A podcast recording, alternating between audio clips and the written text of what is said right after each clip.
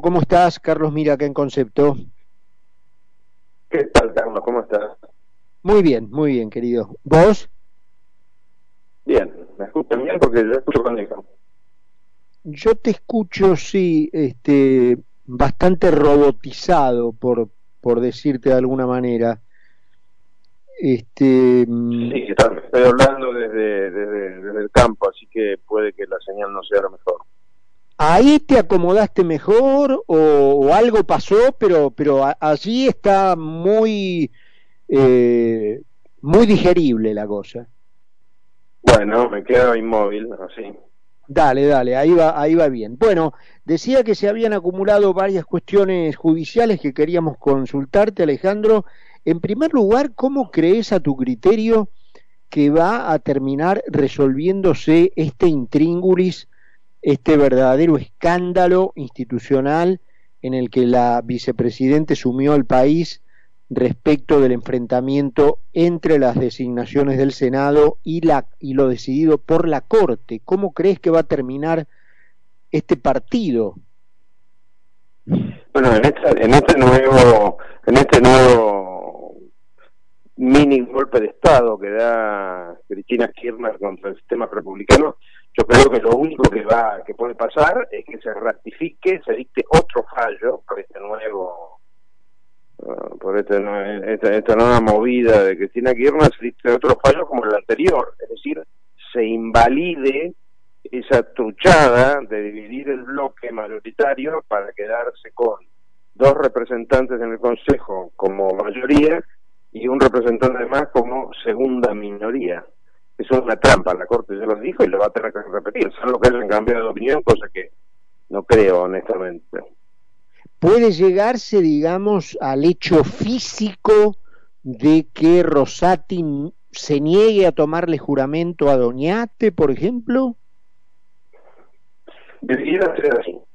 Desgraciadamente, el, la Corte, en, eh, por lo menos en dos planteos que le hice yo, a raíz de, de otros casos anteriores, la Corte considera que no, que no es, o ha considerado antes, no sé si ahora cambió, que ellos no tienen facultades para investigar las causas del juramento, salvo que haya un juicio como el que inició el juez. Ahí puede ser. Ojalá, yo creo que la Corte tiene que adoptar actitudes mucho más firmes y escritas en un castellano mucho más legible de lo que ha hecho hasta ahora. Me gustó mucho el fallo anterior, en el caso del juez, que era clarito, porque es muy importante cuando la Corte eh, dicta criterios, porque no dicta leyes, pero se dicta criterios, es muy importante que lo entienda la gente. El lenguaje abogadil a veces es un poco oscuro y no tiene que ser oscuro. Está muy bien. Eh, te bajo ahora un peldaño en la, en la pirámide de apelaciones.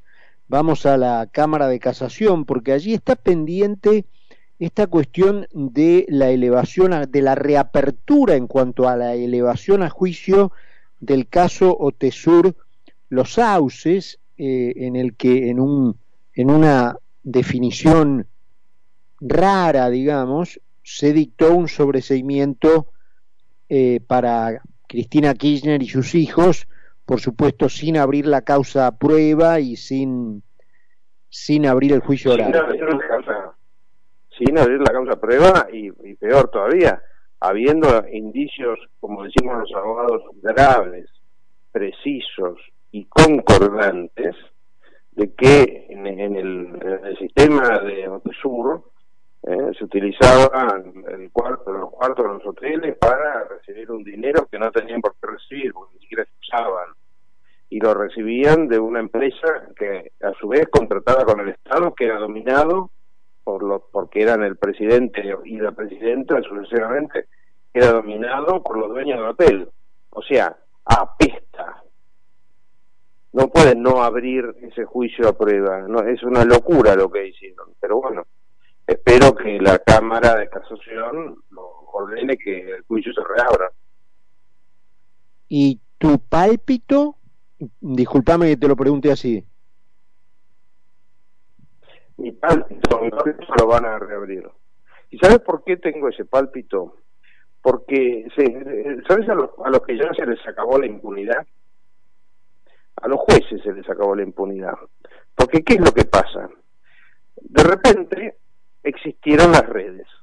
Y las redes, más allá de los efectos que tienen, que tienen los mismos efectos que los diarios y, los canales de televisión y que, la, que las radios, las redes tienen una característica, no son dominables. No, vos no tenés la posibilidad de controlar lo que dicen las redes metiéndole publicidad a tal o cual medio o dándole un sobrecito a tal o cual periodista. Las redes desechaban y entre las cosas que desechaban las redes es lo que hacen algunos jueces, que antes quedaba oculto en 3.000 páginas. En la página número 1583 había una trampa y quedaba oculta por las otras 3.000. Eso se terminó. Y eso es espectacular que se haya terminado. Ya ahora esta fiesta de la impunidad y esta fiesta de, de, la, como diría mi ley, la fiesta de la casta está terminando. Alejandro... Eh... Mira, te voy a usar una metáfora, para porque te voy a usar una metáfora que es un viejazo, aunque no sé cómo será hoy en día, pero es igual. ¿A vos no te pasó, hace años de esto, ¿no? Que cuando se prendían las luces de un boliche veías lo feo que era con la luz de realidad. Ah, sí, sí, sí, sí. bueno, esto es lo mismo. Esto es lo mismo. Se prendió la luz. Ahora el boliche tiene que estar pintado, barrido, arreglado. Sí, sí, sí, sí. Sí, buena, buena, buena imagen. Buena imagen radial. Este, no en vano tenés tanta cancha en esto, ¿no? Este, en donde no hay imagen, buena imagen radial. Eh, Tenía, te decía Alejandro, una, una listita de cuestiones que se han ido acumulando en estos días en materia judicial. El otro tema, bueno, es que se acerca, eh, creo que mañana es la reapertura de lo que se llaman palabras finales en el caso Vialidad Nacional. Eh, y ahí también te pregunto por pálpito, la, estas palabras finales no son obligatorias, es un derecho del imputado ¿Crees que Cristina Kirchner, que estaba aquella vez tan apurada por hablar eh, y lo pidió en un momento eh, que no correspondía, ¿crees que va a hacer uso de ese derecho ahora? Eh, honestamente, y no lo digo para brutalizar a los burgueses, como dicen en Francia, o de eh, más que a un abogado se lo tenía que preguntar a un psiquiatra porque yo como abogado que ignoro la psiquiatría, tengo solo leer nociones de psicología como cualquier argentino que se precie, eh, tendría que sí iba a hacer uso de la palabra porque su vocación de protagonismo y de gesticular frente a una cámara es absoluta, cada vez que puede lo hace. No, no, no tiene la más mínima resistencia a las cámaras, sobre todo a las cámaras amigas. ¿no? Así que yo creo que lo va a hacer creo también que en ese caso hay una prueba tan contundente que para, el tribunal es inevitable condenarla. Y tengo solamente un miedo enorme, que es que no la condenen al máximo de la pena. ¿Por qué al máximo de la pena? No lo digo por ser opositor a Cristina Kirchner, lo digo porque la obligación de un presidente o de un vicepresidente, del jefe del Estado, del jefe del partido de, de, de dominio, etcétera, es infinitamente más grande que la de cualquier otro, porque tiene más poder. El que más poder tiene, más responsable Ejemplo, una un ejemplo visual. Si, de hecho creo que pasó en, la realidad. Si, Carlos Alonso se agarraba a Piñas, la sanción que le correspondía a Piñas en un boliche, digamos, en ese boliche que prendimos la luz, la sanción que le correspondía a Carlos Monzón era infinitamente más grande que la que me podría corresponder a mí, porque no me queda masa muscular, como ya te lo he dicho. Eh, un 20 de la nación, un jefe de partido dominante, tiene muchas más obligaciones. Y como tiene más obligaciones, tiene que tener más sanción si la viola. Está clarísimo, perfectamente claro, Alejandro. Eh, tengo un último tema eh, y volvemos al principio terminamos como empezamos, en la Corte Suprema. Eh, hoy decidió dos eh, postergaciones, digamos. Una respecto mm, de algo que sorprendió porque los rumores eran que iba a tomar una decisión en estos días eh, sobre qué hacer con el manotazo a los fondos de la ciudad de Buenos Aires en plena pandemia, cuando se armó aquella pantomima de la necesidad de fondos por la protesta de la policía de la provincia de Buenos Aires, y otra en donde también postergó decidir sobre eh, los impuestos que Horacio Rodríguez Larreta aumentó ingresos brutos y tarjetas de crédito justamente para suplir aquellos fondos. Esa decisión, bueno, fue judicializada por particulares y la Corte llegó a la Corte y la Corte pospuso o postergó su decisión. Eh, ¿Crees que hay ahí un juego que están jugando políticamente, digamos, lo, los jueces? Sí, me preocupa, sí, lo creo y me preocupa inmensamente. Me preocupa inmensamente porque esta línea, hay una línea de conducta, desde mi punto de vista, de mala conducta, de incorrecta, equivocada, ponerle el calificativo negativo que prefieras, eh, en las Cortes Argentinas, que ha sido que siempre, eh, siempre hacen una supuesta gala de tener en cuenta las circunstancias extraordinarias y la supervivencia del Estado y piripipi, piripipi. Y como, como dijo la Corte Suprema Norteamericana, pensemos en Estados Unidos, primer país del mundo, pensemos en la Argentina, que podría ser el segundo país del mundo y está al piso de la tabla. Eh, como dijo la Corte Norteamericana, y tiene mucho que ver con el éxito que tiene Estados Unidos, no se pueden invocar las razones de supervivencia del Estado para negar los derechos que son los que justifican la existencia del Estado. Porque esta manera de la Corte Suprema Argentina, que no es de ahora, viene de muchos años, de anteponer los intereses del Estado a la soviética frente a lo de los particulares, lo único que ha logrado es que el Estado, que en realidad es el gobierno, el Estado en cuanto a tal es una entelequia inexistente. Eh, eh, lo único que es que los gobiernos aumentan y aumentan y aumentan y gastan y gastan y gastan y despilfarran y roban.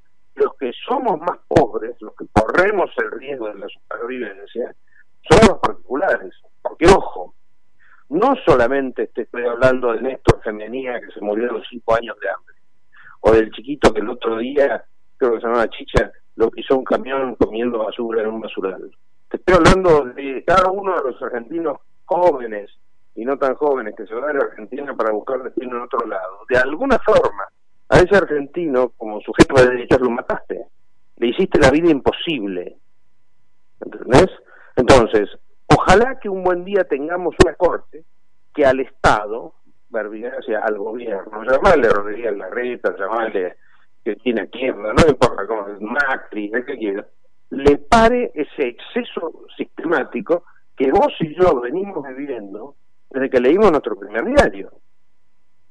Es así. Además, este, me encantaría, este, Alejandro, para, para cerrar esta charla, que desde ya, obviamente, como siempre, te agradezco, que me repitieras esa especie de joyita, ¿no? De esa, esa frase de la Corte norteamericana, que por algo es lo que es y por algo existe en el país que existe, ¿no? Exactamente. No nos olvidemos, antes de repetir la frase, que en Estados Unidos sigue pasando que cuando se les acaba la plata tienen que cerrar las oficinas.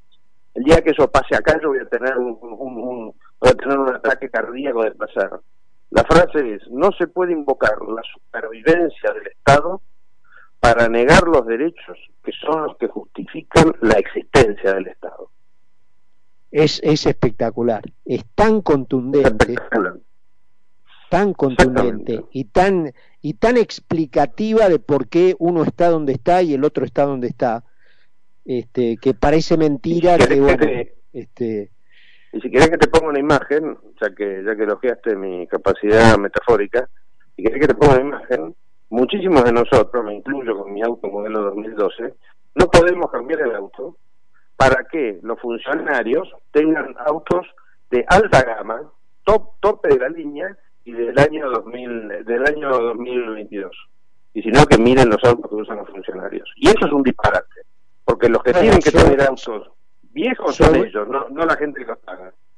sobre eso te digo, este, porque a lo mejor estás un poquito aislado de lo, de lo último allí estando donde estás, el gobierno, el Poder Ejecutivo, había una licitación por 22 millones de dólares para comprarle un avión al presidente. Y ojo, yo tiro esto solamente. Tiro esto porque he leído un tweet, una vez más, las redes te mantienen informado aún en medio del campo. Hay un experto en, un experto en aviación eh, que se llama Vuelos y Viajes, o Viajes y Vuelos, el tuitero, que mm, según él, el avión que pretenden comprar no vale un centavo. Es un avión totalmente eh, superado por la tecnología moderna. Y no me extrañaría, porque curran tanto en todo, que así como le, enchufaron cuna de cartón a los chicos y leche vencida a los otros chicos, son capaces de comprar un avión que no vale nada. ¿Para quién irán los 22 palos, no? Bueno, querido, este, descansá el fin de semana. Eh, gracias este, por atendernos desde allí, eh, como siempre, y te mandamos un abrazo. Un abrazo, Carlos, gracias. Era Alejandro Fargosi con nosotros, les decía una hilera.